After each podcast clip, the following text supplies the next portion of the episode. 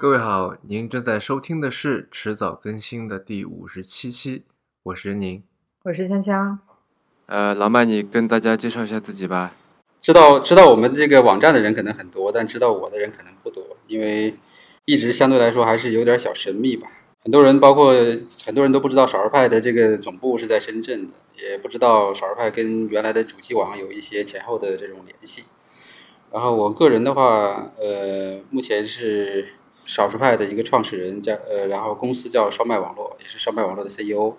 那现在我带着我们十几个人的团队在深圳，呃，来做少数派这个项目。那这个事情其实已经做了挺多年的了。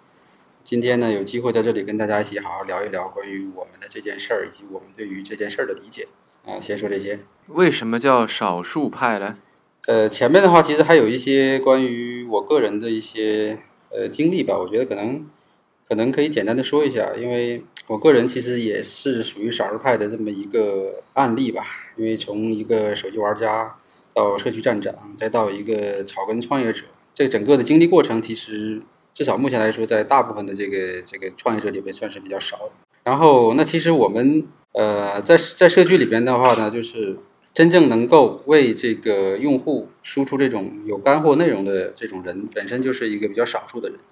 我们那个时候在社区里面，把这种人叫做这种呃版版主啊，或者是叫做这种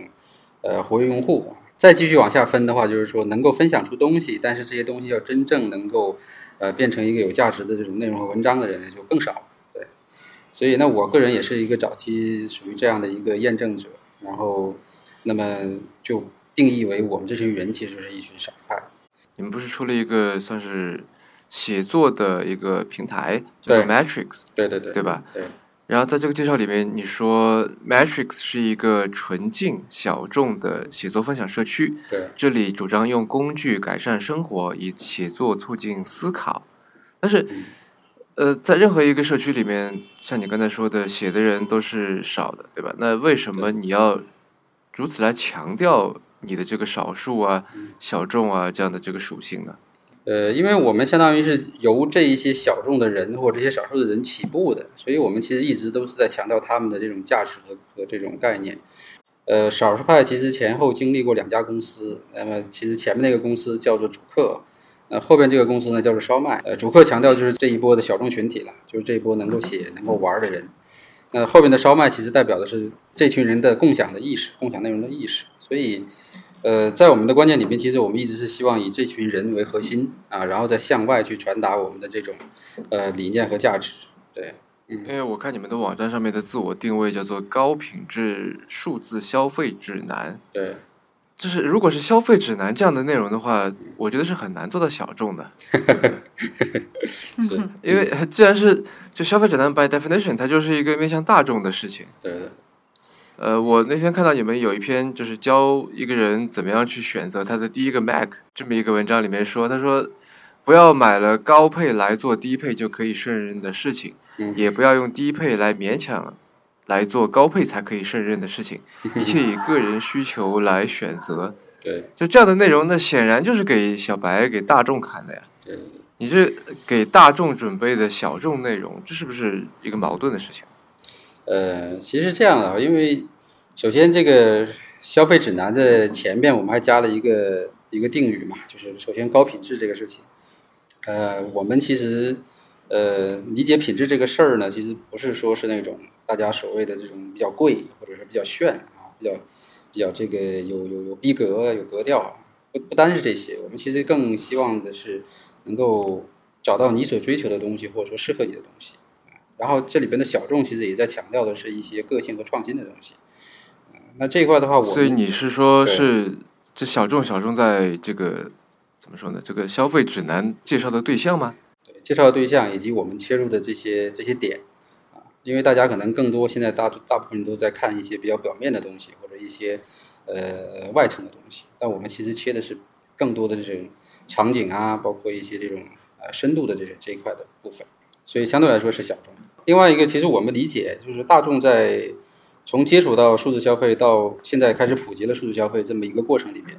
那个性需求其实正在逐渐的、逐渐的变得越来越多啊。那这个阶段的话呢，其实我认为也是到了一个就追求品质和个性的阶段。当然还有很多人其实没有进入这些阶段，那他可能还属于我们讲的大众人群呐、我举个例子，比如说，呃，现在还有很多人在玩游戏啊，玩游戏为主体的，那他们看这些去花钱买这些任务管理工具的人，他就会觉得，哎，你们这些人就是很奇怪、很小众的。那还有很多人还在就是说没有去付费付费买过软件或者消费过这些呃虚拟产品，那其实，在他们看来，我们更是小众，对，因为花钱买这些虚拟的东西是一种比较傻的行为。那所以说 所以说，其实我们并不奢望所有的大众用户都能够看我们的东西，但是我们是力求，一旦他们有了这些个性和品质的需求的时候，他就会黏住少儿派这个平台，并且认可我们所做的一切的内容。那这个是是我们对于这个高品质数字消费指南的一个理解和认知。但高品质是一个挺主观的一个词啊，你们的选题标准是怎么样的？就是怎么来定义这个高品质呢？呃，我们目前来说，其实两个核心的关键词的话，就是这个品质和这个个性。然后再往下的话，我们还有四个词可以解析为就是原创、优美、实用、有趣啊。这是我们对于这些产品的一些基本的一些呃，算是一个一个基准吧。那然后更多的时候，其实当然是来自于我们的编辑部，来自于我们的签约作者，大家在整个的使用体验过程中的一些一些深入的理解还有经验啊，然后再再收集进入少儿派的社区，再进行反复的筛选啊，最终上首页那一部分其实是经过很多次的这种讨论和筛选来来来推出的。举例来说好了，比方说 workflow，对我发现你们对 workflow 特别的关注，对就做了专题，然后做专门做了一个 workflow 的那个 gallery，对，就你可以给人去下载啊那些。对。为什么你觉得它是高质量的呢？Workflow 的话，其实目前来说算是在在这个我们讲在流程控制或者说呃操作里面是一个效率的效率和个性的一个代表。效率的话，第一个是它其实是用了这种呃一键的方式去跨应用或者说跨任务来解决问题。对，那这个其实，在其他的这些应用里边其实是是做不到的。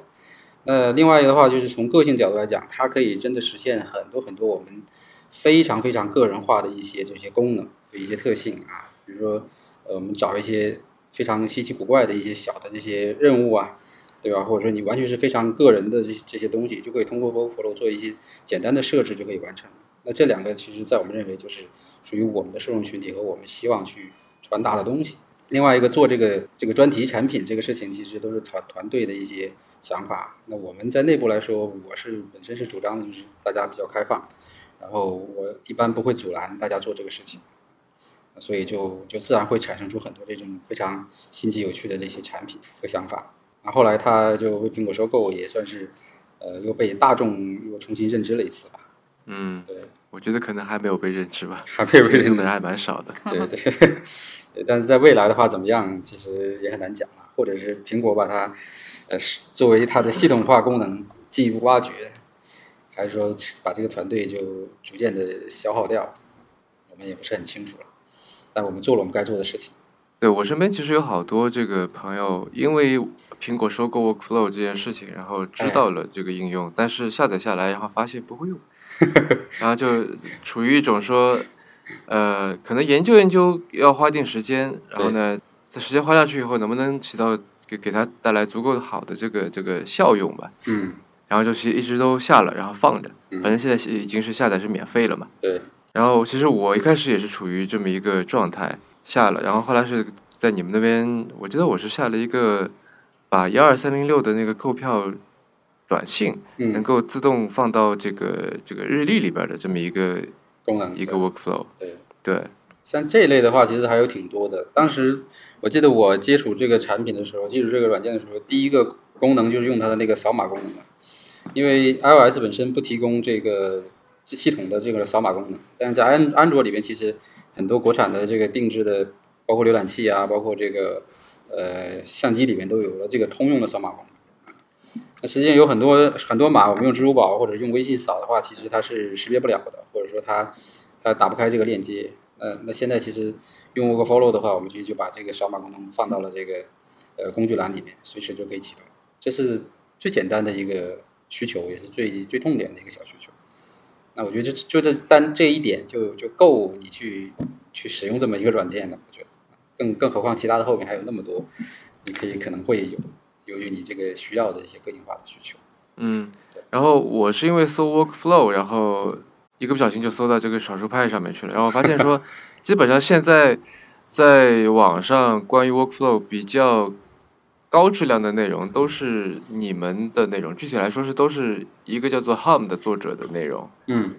他是说，因为成先是你们的这个团队成员，然后他嗯对这个特别有研究来写呢，还是说，嗯。呃，由于他本身就比较喜欢写这些东西，然后你们就呃，我们其实，在做内容的过程中，本身强调的就是说，这个作者你要对你你写的这个事情，你写的这个东西、这个产品有很深的这样的一个理解，就相当于说你要为你的内容负责这样的一种概念吧。那这样的话，对其实并不是说是我们要求我们的这个相关的作者或者我们的员工去写什么东西，而是说由他们自己来去提交他们自己擅长的东西，然后再由我们来进行统一的组织，甚至于做这种系统化的挖掘。呃那 HAM 本身它原来是越狱指南的创始站长吧，当时在做越在越狱指南的那个那个年代来说，其实有很多这种越狱之后的功能，其实就有非常类似于现在 Workflow 实现的这些特性或者是功能啊啊，嗯所以嗯他对于这个事情其实已经不是说一两年，可能已经累积下来，可能有四五年的这种呃从浅入深的这样的一些积累在在他的这个脑子里。到了今天，他来做这件事情的时候，就我们讲可以说是专家级的这样的一个一个定位吧。因为我们当时其实差一点就准备在知乎做一场关于 Workflow 的这个 live，就是一个专题，嗯就是相当于从入门到整个的进阶到一些实用的这个呃 Workflow 的这些介绍或者是这些推荐，嗯，差点做了这个事情，后来被我们自己否定了，就是担心受众可能太太窄。哎，我想问的是，你刚刚提到就是你们的这个作者、编辑，他通常写的东西的话，都是自己关注很久，然后自己非常懂的。对，那这样子，由于你们的员工本身呃其实也不是很多嘛，而且每个人关注的点肯定都是比较有限的，这样子会不会带来一个问题，就是覆盖到的领域其实会是比较窄的？如果大家都是专注于写自己擅长的东西的话，这个确实是存在这样的一个问题，所以我们才去拓展类似于 Matrix 这样的一个产品，就希望能够获取更多的这个在各个领域里面有自己积累的这些这些人，而且从产品机制上来说，我们其实也不是把它做成一个泛社区，是一个很很强的一个审核机制啊。比如说，呃，作者写文章的时候，你首先要介绍你自己的过往的一些经历，甚至于拿出一些你在其他平台的一些样文。让我们去首先去做一个人工的这个检验啊，看你是不是在这个领域真的有这些积累。给了权限之后呢，你的文章也不会说直接去被曝光或者呈现，还是要要经过 Match Matrix 的运营的一道这种精选。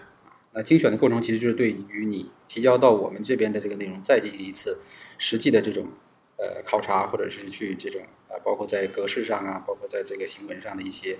优化。在 Matrix 这边精选。呃，有很已经有了很多篇，我们现在好像出定是十篇这个样子，那你才可以有机会直接上到首页去，或者说针对于你的这个领域里边，你可以进行这种内容规划呀，或者开始进入我们的签约作者这样的一个一个层级啊，有这种付费啊，或者是往后去做我们的整个的付费内容这一块的东西。对，所以这块一直都是保持一个很严格的一个筛选机制的。嗯哎，那那个派读呢？如果说这个就是呃，Matrix 它是原创的内容的话，派读呃，我看上去应该是以转载为主，对吧？对对对，派读其实就是相当于是我们自己在我们包括我们的作者，大家在每一天去发现的一些优秀的这些内容，那大部分可能是国外的，然后希望把这些内容介绍给其他人，其他人去呃看到，或者说把这些理念和观点传达出去。因为派读的前身其实是派早报，派早报的话呢，其实很多我们讲大众用户都比较喜欢，因为呃我们去就是精心的整理了每天的这些快讯，然后进行一个合集，嗯呃，然后但是我们最终发现，其实这种内容对于用户的价值是不大的。呃，资讯现在其实呃到处都可以看到，在微博上，在微信上，随时都会看到。然后我们就希望说，我们以少儿派的定位来说，我们希望去做更多能够让人去引发思考的一些内容。派读其实就作为这样一个形态吧，就就就出现了。做的时候其实也没有想太多，只是就是很简单的这么一个、嗯。一个切入点。所以在派读里面，你们基本上选取的东西的话，还是会比较偏深度的，对吗？对，就是偏观点一些，因为我们其实自己，我们不太希望去输出太太多观点类的内容，因为呃，观点这个东西嘛，本身有很多的这种主观的这个主观的一些个人的一些因素在里面，包括我们的整整站定位，包括我们的用户，其实也不擅长做这些内容，然后我们也不希望在这个事情上去投入太多的这种原创精力。所以用派图来代替这个事情，然后选取国外的一些更先进的。然后你看，我们选的这个派图内容，不会说去选我们现在在微博上很火的那些呃比较比较私的内容，都是来 对，都是来自于国外的一些这种深度社区的一些非常有价值的一些思考。嗯，话说我们另外在做的一个嗯翻译计划，就是 One Piece，也有在你们的那个派图上面。对对对对对，对，我们也希望就是能联合更多。包括像湾区日报啊这些，呃，做同类事情的这些平台，大家其实都在追求一个，嗯，内容的一个精选推荐的这么一个一个事情嘛。那少儿派其实也希望用这种形式来扩展我们在观点这一块的一个内容内容呈现吧。呃，所以你们现在的商业模式是什么？呃，商业模式其实呃也还是比较传统的，就是。呃，之前来说，在今年之前吧，我们还是广告加一小部分的导购分成啊。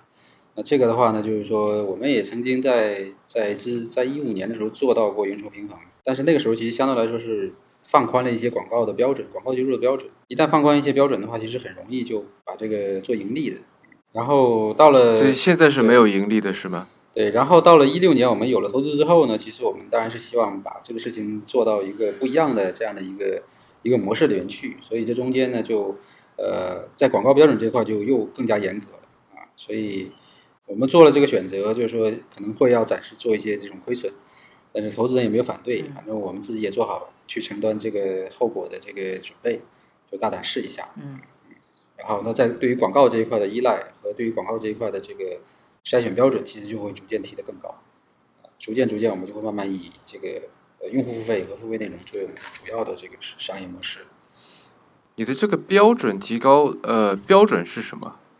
呃，标准其实就是我们对于厂商的品牌产品，包括他对在这个用户这边的口碑啊，进行了这么一个综合的一个评估吧。因为其实，在过去这两年，就是最明显的二零一五年吧。二零一五年其实，呃，尤其在应用领域里面的这些广告投放，其实是非常疯狂的。呃，就是因为每个人都都都融了资嘛，然后手上有大把的钱，那就要要去砸量，要去这个做品牌，做这种 PR，所以他们对于像我们这样的平台来说，就是投钱其实是非常非常痛、非常非常小意思啊，非常小 case 的事情。但是反观他们做的产品，其实大部分真的都不是从用户的角度去做的，很多时候其实呃 to to VC 性质的这种产品，然后还有一些呢，其实就是。非常的功利和商业的这些产品，那这些东西是我们平我们平台非常非常反感和没没法接受的。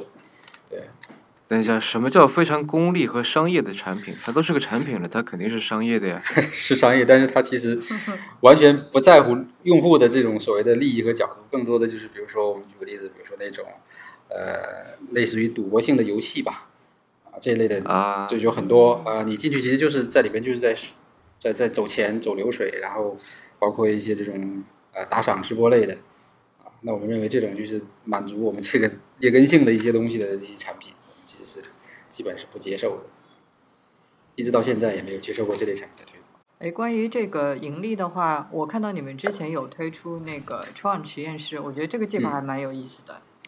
是是，这个计划呢挺有意思，但这这个这个计划呢比较大，这个计划是。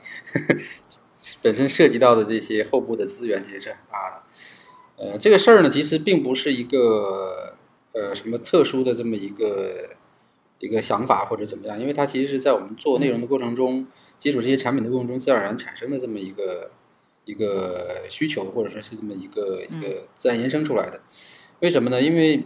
我们本身在不断的去挖掘和推荐这些优质的数字产品，并且去。呃，对对，很多独立开发者，包括一些呃还没有成为开发者的人进行一些交流，包括扶持。那我们其实自己自己内部团队内部也做了几个小产品啊，就是完全是那种呃非常没有任何规划的商业规划的这样的一个前提下去做的。那结果推推出之后发现，哎，效果还出奇的好，因为这个痛点抓的比较准，然后又可以不受很多的这些外界干扰，就可以让它自然生自然生长嘛。对，那所以说我们也希望就是说能不能把这个模式把它进一步的扩大，然后能通过少儿派目前的品牌的影响力以及我们的推广能力，让更多好的产品从零到一或者是从无到有的产生出来。这些产品我相信肯定是一些比较小众，或者相对来说并不是有很高很很很强的这种技术性的这种难点的东西。啊，那我我们是希望说能够慢慢形成这样的一个呃新的业务模式啊，然后把这个这些产品做成一个矩阵，在这个矩阵里边的话，我们可以做很多的商业化的这种运作，而且我们也可以让它做的很好的这样的一个商业化，因为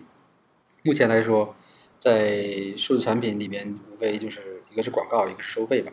两种模式是对，那广告这一块的话，至少目前来说还没有很好的解决方案。大家都是接一些广告联盟也好，或者是接一些呃这些广告平台，那过来的广告的这个质量其实是没法控制。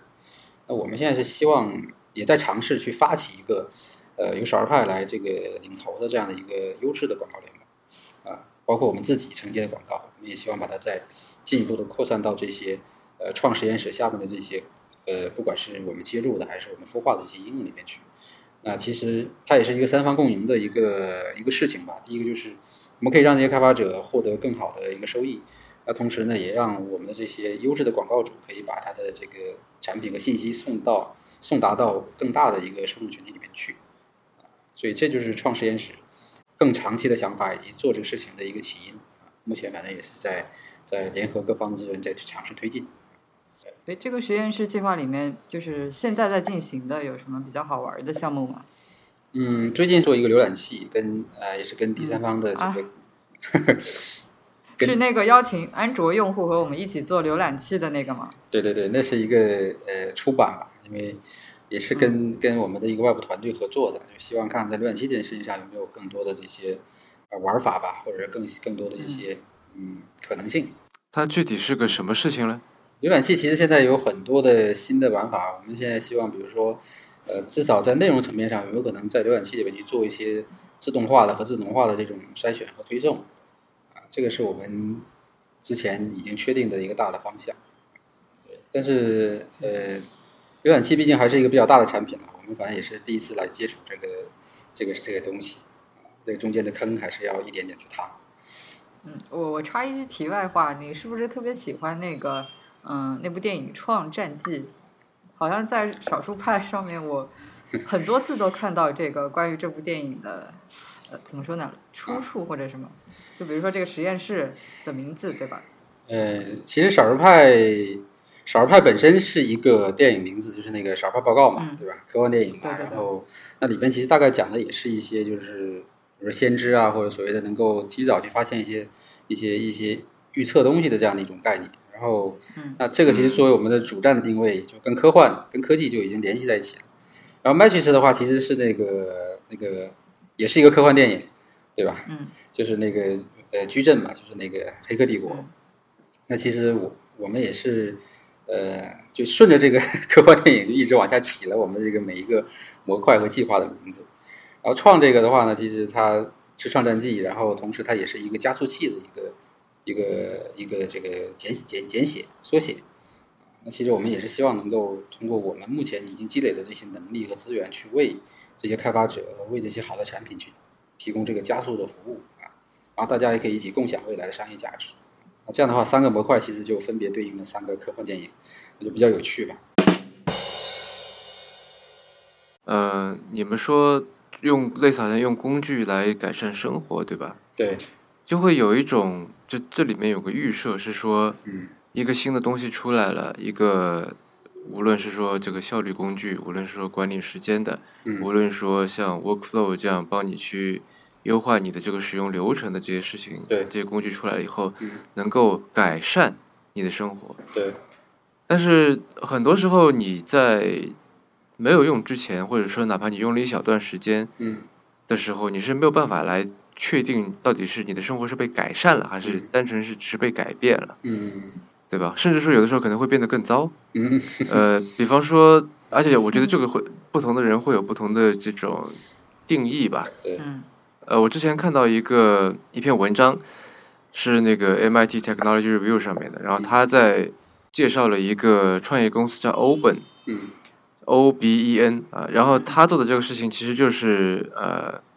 帮你创造一个数字化的一个人格。简单来说，就是你自拍一张照片，对他说一点话，他会三给你这个什么三 D 建模一个一个形象出来，他长得就是你的样子，然后说的也是你的声音，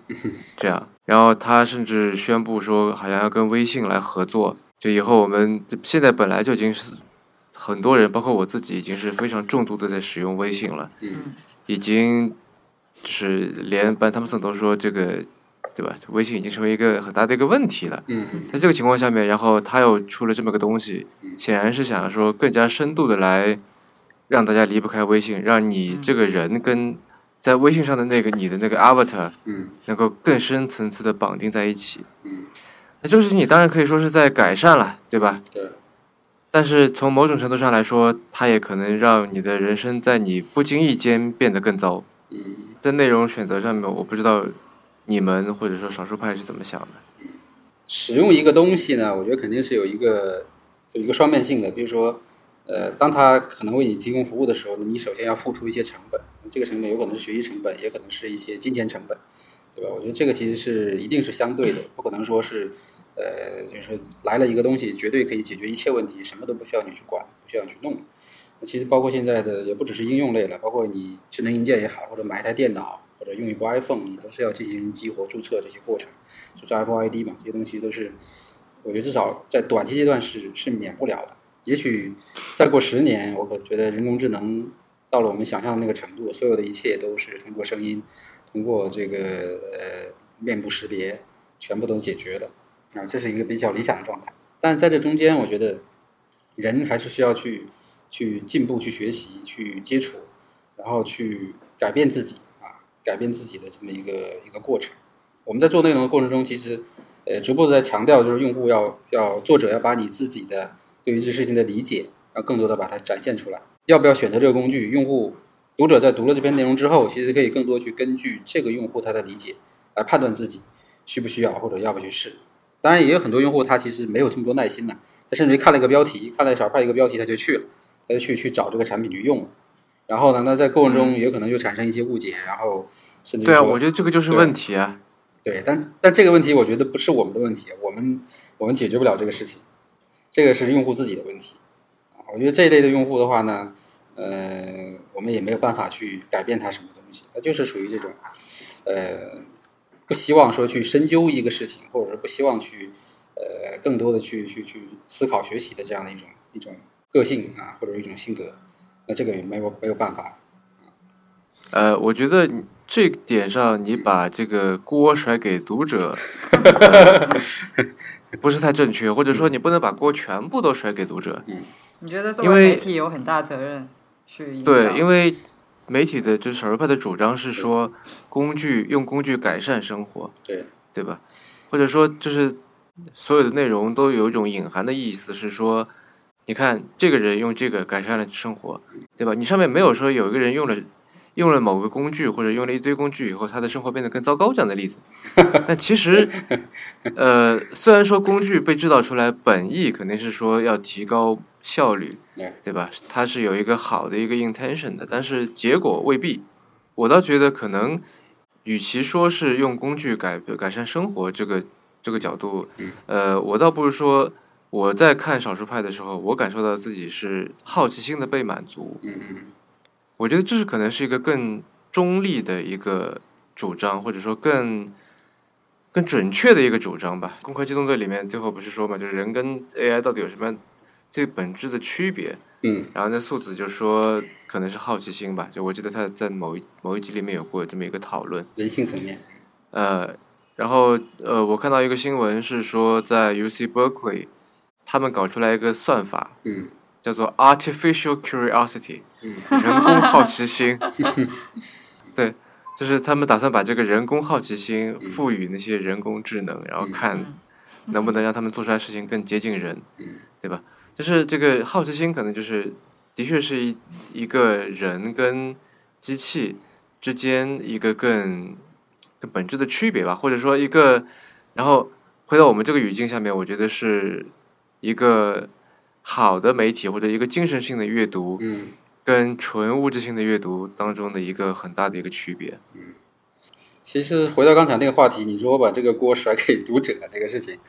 呃，我觉得是这样的哈。其实这个事情我们也在想，呃，我们的解决方案。但是确实在内容这个层面来讲，至少目前这个阶段来说，我们没有办法说去满足所有人的需求啊，因为每个人对于每件事情的理解都有不同。我们去讲任务管理啊，不是不是，嗯我不是说那当然满足所有人的需求，这些这是当然没有办法做到的事情。对对，这个我肯定不会怪你嘛，没有不会这个不可以怪任何人，对。对吧？但是我想说的是，就是他们之所以会有这样的这个认知，嗯。是因为少数派也好，或者现在几乎所有的这个呃做评测、做内容推荐、做消费指南的这个媒体，都在主张一种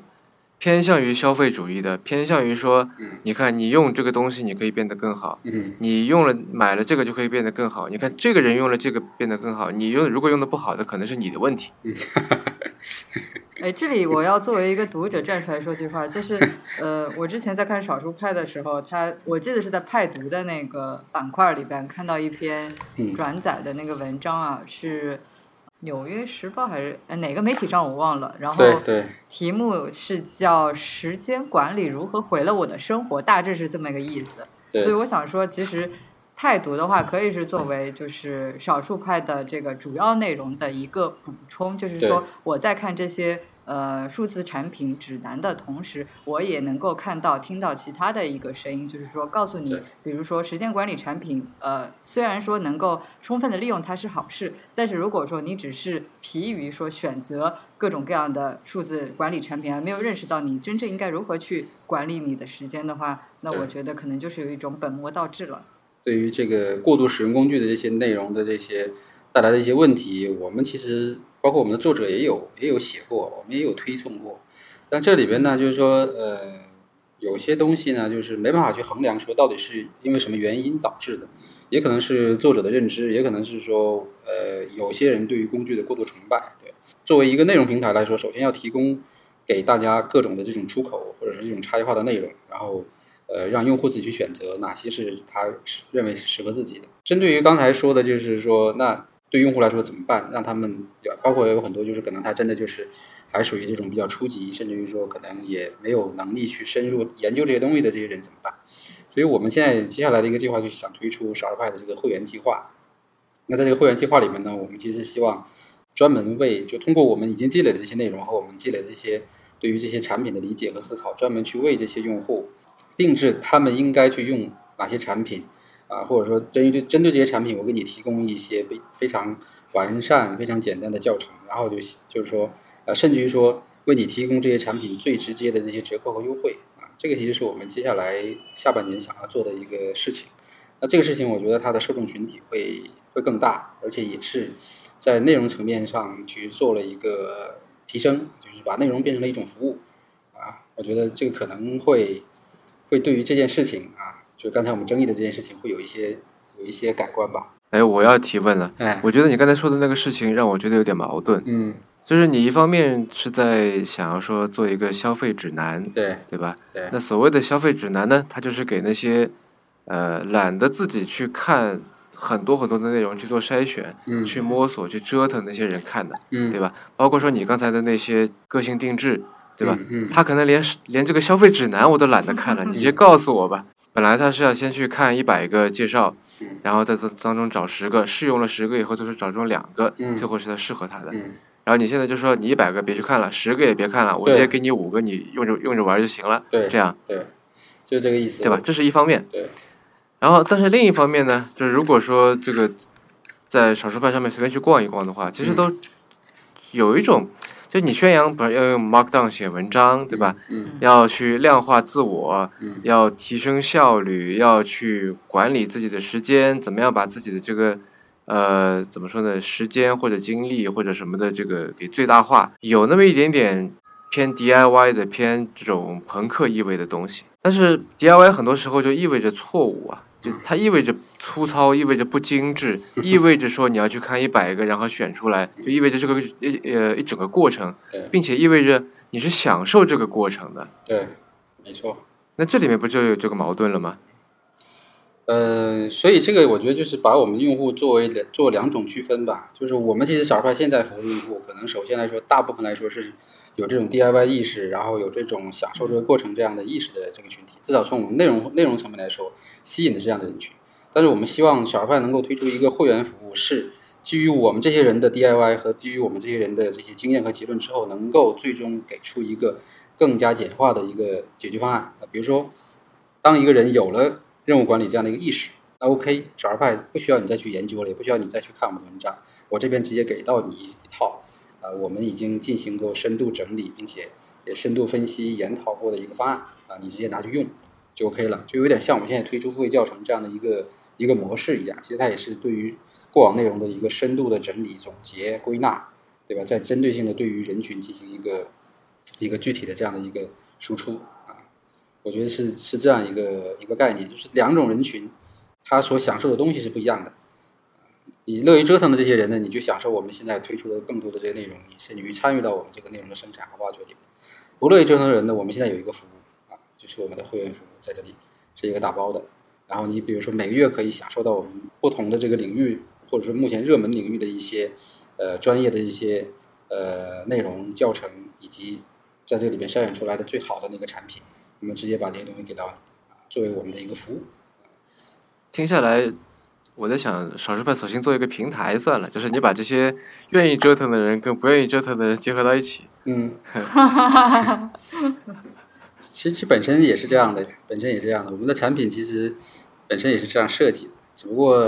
现在还比较早期，各方面的资源还有。还有能力还没有达到一个能运推动一个平台快速去往前跑的阶段，但是从长期的发展和这个定位上来说，我们是是希望这样做的，并且也在努力往这方向走。很多人说少儿派是个媒体，我其实内心里边并不是完全认可这个事情。在对外表达的时候，其实是把它就作为一个呃知识共享平台这样的一个概一个概念在对外去表达，但是属于在垂直领域里边。平台和媒体有什么区别吗？呃，媒体可能就比较局限吧，我觉得媒体的不管从商业模式还是从这个呃定位啊，我觉得都比较局限，至少给用户形成的这种概念上是比较局限。嗯。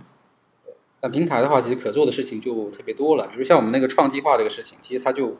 就已经属于一个一个延伸出来的一个平台上的一个这样的一个商业模式或者是一个模块，它就不属于在媒体里面的一个概念。我觉得，如果是媒体的话，那这个小书派上面的内容应该都是由他们的这个编辑，对，就是呃 in house 的编辑团队生成的，对吧？那现在他们其实这个现状也并不是这样子。对，没错。所以，嗯，所以可以说，我觉得平台可能是一个更加准确的表述。对，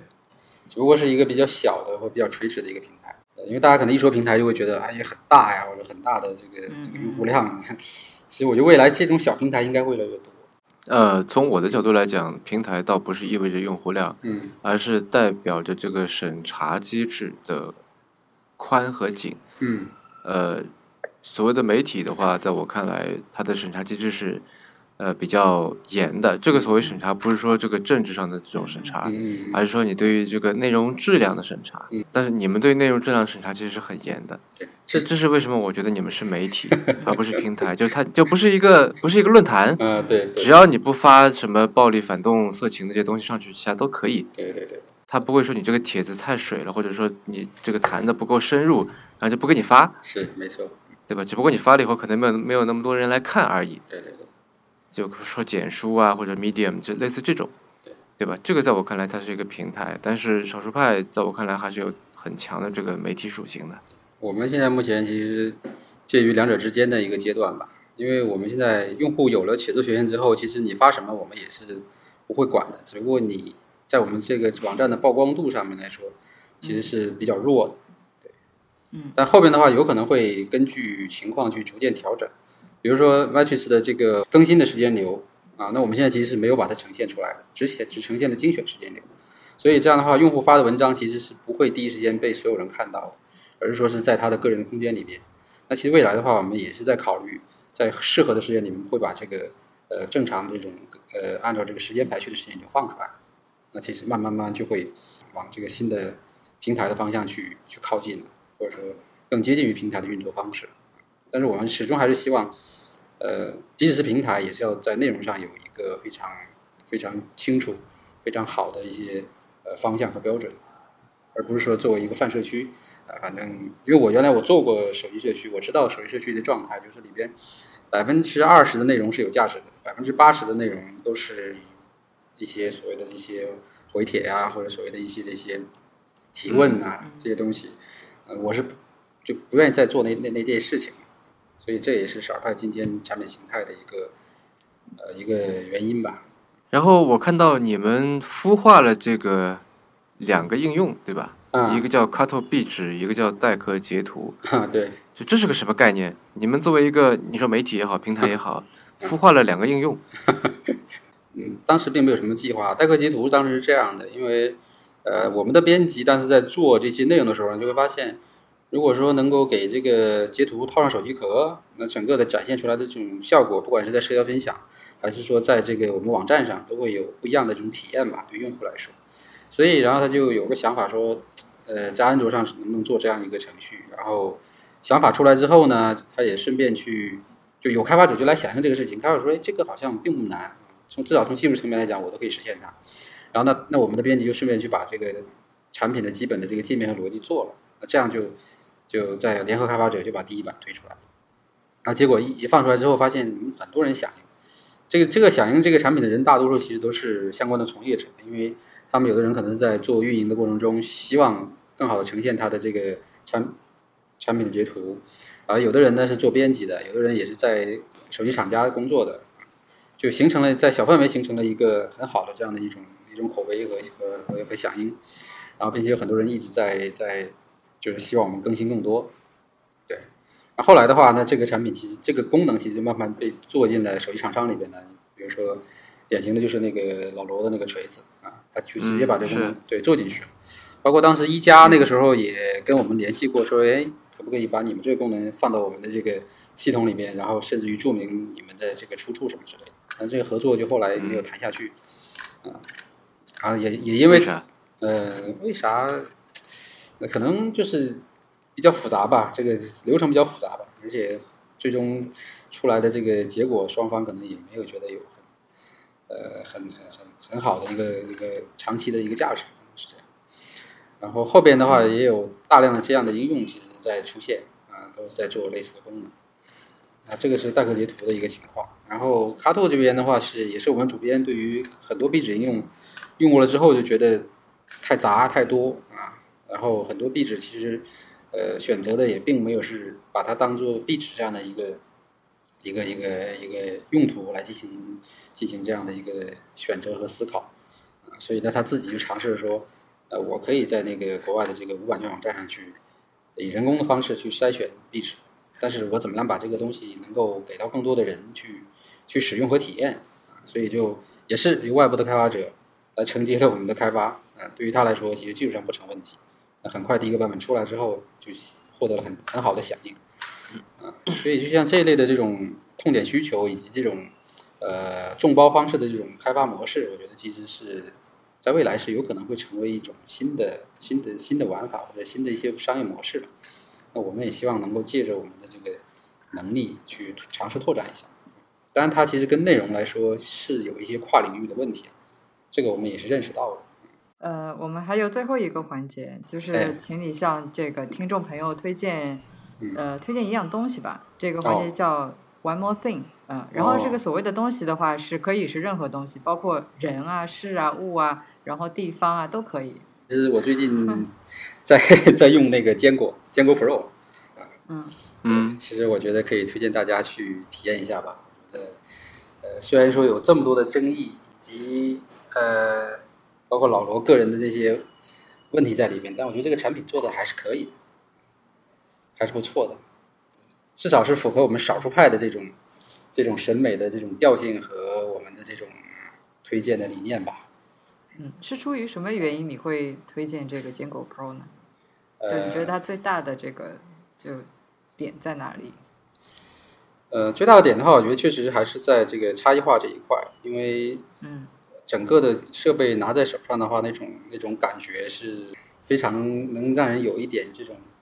呃小激动吧，我觉得是能达到这样的一个一个效果。然后在用的过程中，其实有很多现在传到网络传的一些问题，其实在我个人感觉其实还还好，没有那么严重，嗯啊，都是可接受的。另外一个就是在系统层面，其实它做了更多的关于效率以及文字工作这一块的这种非常深度的挖掘。啊，这个东西其实也是也可以理解为是针对少数派用户去做的。我觉得至少值得我们去，至少有这种需求的人，我觉得值得大家去呃去去支持一下吧。您刚刚收听的是迟早更新的第五十七期，这是一档以科技创新、生活方式和未来商业为主要话题的播客节目，也是风险基金 Once Ventures 关于热情、趣味和好奇心的音频记录。我们鼓励您给我们任何意见、问题或者反馈。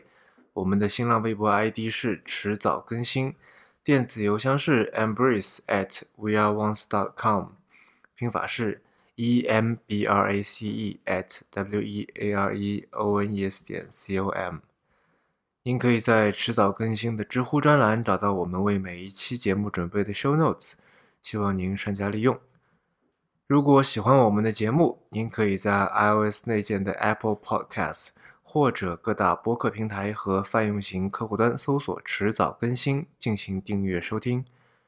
我们希望通过这档播客，能让熟悉的事物变得新鲜，让新鲜的事物变得熟悉。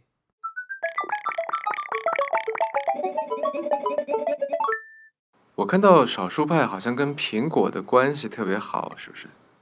呃，对的，对的，对的，因为我们呃最近今年也正式受苹果邀请去参加他的那个 WWDC 的那个开发者大会，呃，我们的嗯编辑也准备准备启程去美国了，对，嗯，就我有听说是看到一种说法，说少数派基本上就是个苹果派 虽然是豌豆荚头的。呃，这个事儿我觉得是这样的，做内容的原则以及选产品的原则都是还是基于个性和品质这两个点。那么这两个点呢，嗯无疑是在整个 iOS 的这个封闭体系里面是呈现的最好的。这个目前来说，其实是就是一个实质性的实质性的一个问题。然后，那其实我们也并不是说真的没有做其他的内容，包括 Windows 的内容，包括一些安卓内容，其实都有出。只不过的话，它占嗯占比确实会相对来说少一点。但是给用户来说，用户其实很容易形成一个主观的这样的一个认知的，他就认为哎都是苹果内容，都是苹果内容，而我们其他的内容他就他就完全忽略了。实际上，然后在呃你的一篇这个采稿采访稿的这个标题里边，我看到了一句话，叫做“每年帮苹果引流三百万元嗯，”，这是怎么回事？这个其实就基于我们在一四年呃苹果公司给我们接入的一个那个分成的一个系统嘛。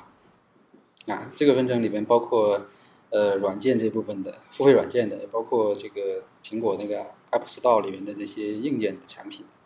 呃，也包括它那个比如说买 iPhone 啊，买这个 Mac 呀、